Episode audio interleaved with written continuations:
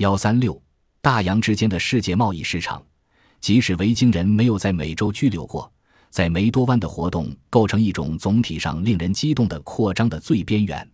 因为当莱夫埃里克森接近新大陆时，北欧人在东边推进到丝绸之路，在南方直抵非洲大陆。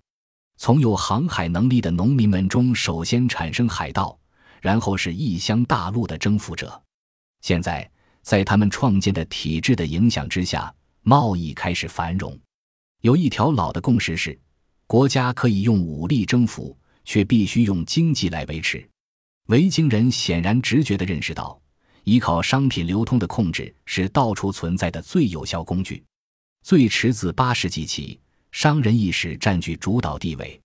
在市场经济原则前面，一切其他特性都有与时代背景有关。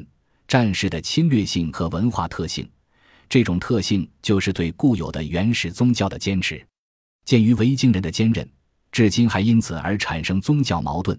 北方民族非同寻常地。不声不响地完成了到基督教的过渡，对雷神的崇拜和基督教几乎是无意识地混合在一起。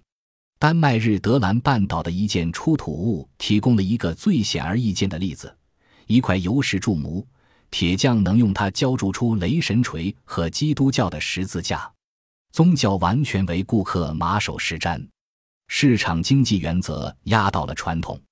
这种文化上的适应性造成两种后果。一方面保证了成功和在完全陌生的文化中生存下去，另一方面削弱了独有的特性，而导致同化。换一种说法就是，正是让维京人在世界范围内成功的东西，决定了他们自身的衰亡。